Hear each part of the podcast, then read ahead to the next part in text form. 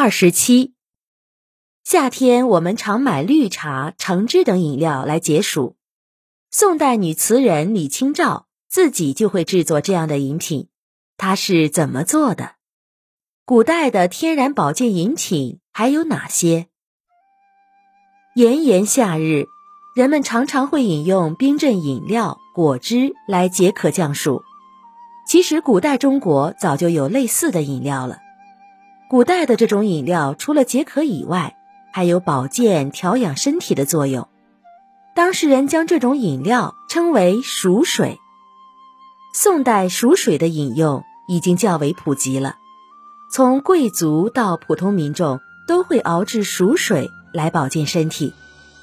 据南宋《士林广记》记载，宋仁宗还特地下令翰林院组织进行熟水评比，结果。紫苏熟水受到了大家一致推崇，沉香熟水和麦冬熟水次之。用紫苏叶子熬制而成的熟水，不仅芬芳宜人，还有消痰、润肺、发汗的作用。苏东坡喜欢的是麦冬熟水，在他写给友人钱世明的书信中，记录有这种熟水的配方，是用人参、麦冬。和茯苓组成，有清凉降火、去燥的功效。宋代著名词人李清照青睐的是豆蔻熟水。白豆蔻是一种外形像芭蕉的草本植物的果实。李清照从小体弱，一场病后，他开始用豆蔻连翘煎熟水，有解渴抗暑的作用。豆蔻熟水的制作方法。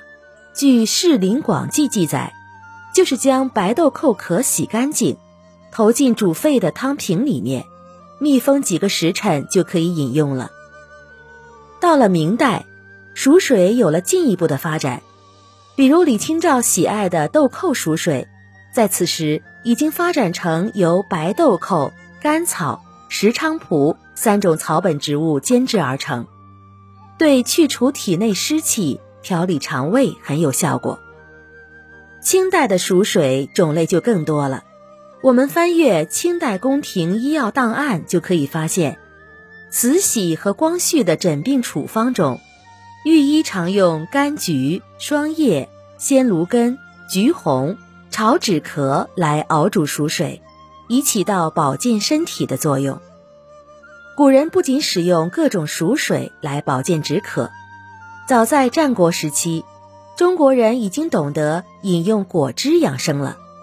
《楚辞·招魂》说：“儿鳖刨膏，有浙江血。”意思是炖煮甲鱼、火烤羊肉，还有甘蔗汁。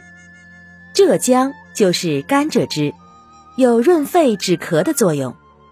到了元代，据清人屈大均的《广东新语》记载，当时。